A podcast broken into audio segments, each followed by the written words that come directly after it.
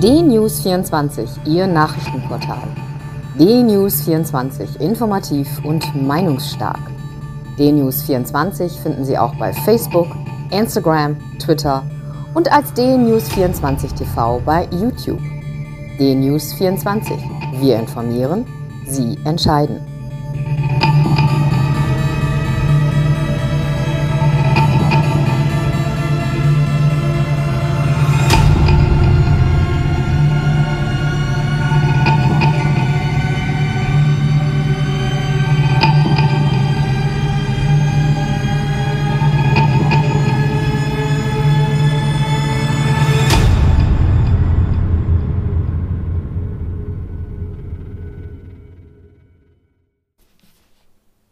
Guten Morgen, ich bin Uwe Matthias Müller und freue mich, dass wir heute wieder einige Gedanken miteinander teilen können. Die US-Wahl am 3. November ist nun vorbei und die Frage stellt sich, was wissen wir denn über das Ergebnis? Einiges ist unklar, manches ist klar. Wiedergewählt wurde das Repräsentantenhaus und dort bleibt die Mehrheit der Demokraten erhalten. Sie ist stärker als die Fraktion der Republikaner. Ein Drittel der US-Senatoren des amerikanischen Oberhauses wurde gewählt. Dort sind die Ergebnisse noch nicht feststehend. Wahrscheinlich bleibt aber dort die Mehrheit der Republikaner erhalten und damit ein entweder starkes Einflussmittel auf die Politik, wenn ein republikanischer Präsident gewählt wird, oder ein starkes Blockadeinstrument der Politik, wenn ein Demokrat als Präsident gewählt wird. Tja, und das ist halt die Frage, wer wird denn nun Präsident? Joe Biden oder bleibt der Amtsinhaber Donald Trump im Weißen Haus? Obwohl Joe Biden bereits zweimal und Donald Trump auch einmal für sich den Sieg reklamiert haben, steht das Ergebnis immer noch nicht fest. Das mag an dem komplizierten Wahlsystem in den einzelnen Bundesstaaten liegen, das mag an der Verzögerung der Auszählung von Briefwahlunterlagen liegen.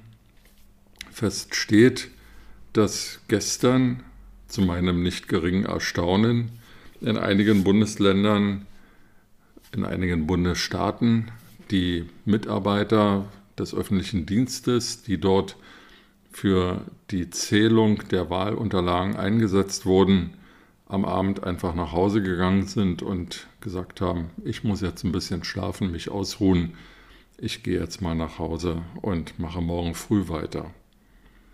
In einer Situation, in der nicht nur die ganze Welt, nicht nur das amerikanische Volk, sondern auch die an den Rändern polarisierten radikalen Kräfte darauf schauen, wer nun was gewinnt, halte ich persönlich das für keine gute Idee, die Auszählung so lange hinauszuzögern. Und auch heute Morgen, am 5. November, steht noch nicht fest, wie die Wahlergebnisse in Georgia, Philadelphia, Nevada und Arizona sind. Nichtsdestotrotz hat der Amtsinhaber Donald Trump bereits angekündigt, in einzelnen Bundesländern entweder Nachzählungen, Neuzählungen veranlassen zu wollen, gerichtlich anordnen zu lassen. Er hat auch versucht, in einigen Bundesländern, Bundesstaaten wie Pennsylvania und Georgia, die Auszählung der eingegangenen Briefwahlunterlagen zu stoppen. Er begründet dies mit der Unzuverlässigkeit der Post und der Unfähigkeit der die Unterlagen zählenden und wertenden eine richtige Zuordnung treffen zu können. Das will ich nicht beurteilen, kann ich auch nicht beurteilen, scheint mir aber auch nicht völlig von der Hand zu weisen. Am Ende des Tages steht auf jeden Fall fest, dass es, wenn Trump diese Strategie weiterverfolgt, nämlich einzelne Ergebnisse in Bundesstaaten anzufechten, es zu einer ähnlichen Situation wie im Jahr 2000 kommen kann, als George W. Bush gegen die Wertung von Wahlergebnissen in Florida vorging und dadurch eine tagelange, wochenlange Hängepartie entstand. Die wurde damals aufgelöst, weil der Kandidat Al Gore, aus welchen Gründen auch immer, seine Niederlage eingestand. Als er dieses Eingeständnis, dieses Zugeständnis widerrufen wollte, wurde ihm auch von den eigenen Parteileuten bedeutet, das sei keine gute Idee und würde ihn als schlechten Gewinner oder Verlierer dastehen lassen und seine möglicherweise vor ihm stehende Amtszeit belasten. So wurde George W. Bush mit wenigen 100 Stimmen Vorsprung US-amerikanischer Präsident und absolvierte zwei Amtszeiten.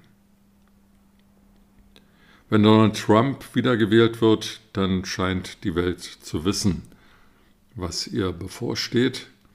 Und es bleibt in dem Zusammenhang festzuhalten, und ich finde es außerordentlich bemerkenswert, dass die vor dem 3. November Land auf, Land ab hier in Deutschland, in Europa, aber auch in den USA veröffentlichten Meinungen Donald Trump sei derart unmöglich, dass er eine vernichtende Niederlage einfahren würde, sich überhaupt nicht bewahrheitet haben.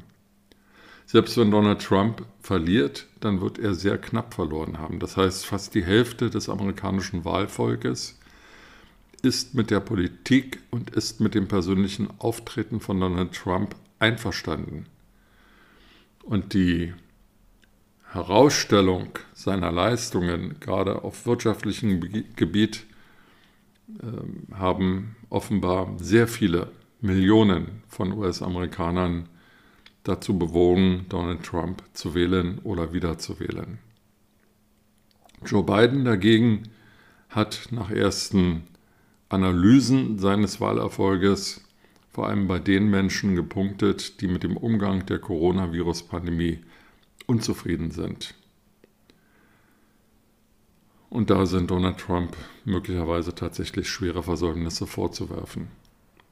Aber wer ist Joe Biden? Joe Biden ist 78 Jahre alt. Er macht in öffentlichen Auftritten manchmal einen nicht mehr ganz fuschen Eindruck. Und Joe Biden war viele Jahrzehnte lang Teil des Washingtoner Establishments, Senator und dann acht Jahre lang Vizepräsident unter Barack Obama. Man scheint also zu wissen, worauf man sich politisch einstellen kann, wenn Joe Biden Präsident wird, aber man muss wenig pietätvoll auch damit rechnen, dass irgendwann im Laufe seiner Amtszeit seine Vizepräsidentin Kamala Harris, frühere Justizministerin im Bundesstaat Kalifornien, ihm nachfolgt. Und sie ist in der Tat ein weniger beschriebenes Blatt. Sie ist Regionalpolitikerin eben aus Kalifornien. Sie hat bundespolitisch keine Erfahrung. Ihre Wahlkampfauftritte waren wenig charismatisch und inhaltsreich. Und sowohl Joe Biden als auch Kamala Harris scheinen kaum das Potenzial zu haben, eine in sich zerrissene demokratische Partei zwischen Bernie Sanders und einem eher in der Mitte verorteten liberalen Flügel vereinen zu können. Wie auf dieser Grundlage eine Präsidentschaft gedeihlich absolviert werden soll, die sich zwar auf ein Repräsentantenhaus stützen kann, aber auf einen Senat trifft, der ihr feindlich, dieser Präsidentschaft feindlich gegenübersteht, scheint heute nicht zu beantworten zu sein. Wenn man sich die einzelnen Senatsmitglieder ansieht, die auf republikanischer Seite gewählt wurden, kann einem sowieso ganz anders werden. Denn unter anderem ist dort eine Kandidatin gewählt worden, die der QAnon-Bewegung nahesteht, einer Bewegung, die mit Verschwörungstheorien ihr mediales Unwesen treibt. Keine guten Aussichten für das transatlantische Verhältnis, keine guten Aussichten für die USA, die eine gigantische Staatsverschuldung vor sich herschieben, die jedes Jahr um mindestens drei Billionen US-Dollar wächst. Und eine USA, die derart marode in der Infrastruktur ist, dass man sich bei jeder Brücke schon mal überlegen sollte, ob man wirklich sie befährt oder nicht lieber einen weiten Landumweg macht. Das sind die Zustände in den USA, politisch zerrissen, wirtschaftlich brüchig, mit einem Präsidenten, der auf die 80 Jahre zugeht und der bisher auch keine Bäume ausgerissen hat. Oder einem Präsidenten, der zwar alle Mauern des Anstandes eingerissen hat und dennoch auf die Hälfte des amerikanischen Wahlvolkes zählen kann. Die nächsten Stunden werden spannend, aber noch viel spannender werden die nächsten Tage und Wochen. Denn wer Donald Trump ein wenig kennt, weiß, verlieren ist für ihn keine Option. Und wenn er es nicht anders schafft, dann bemüht er halt Anwälte und Gerichte.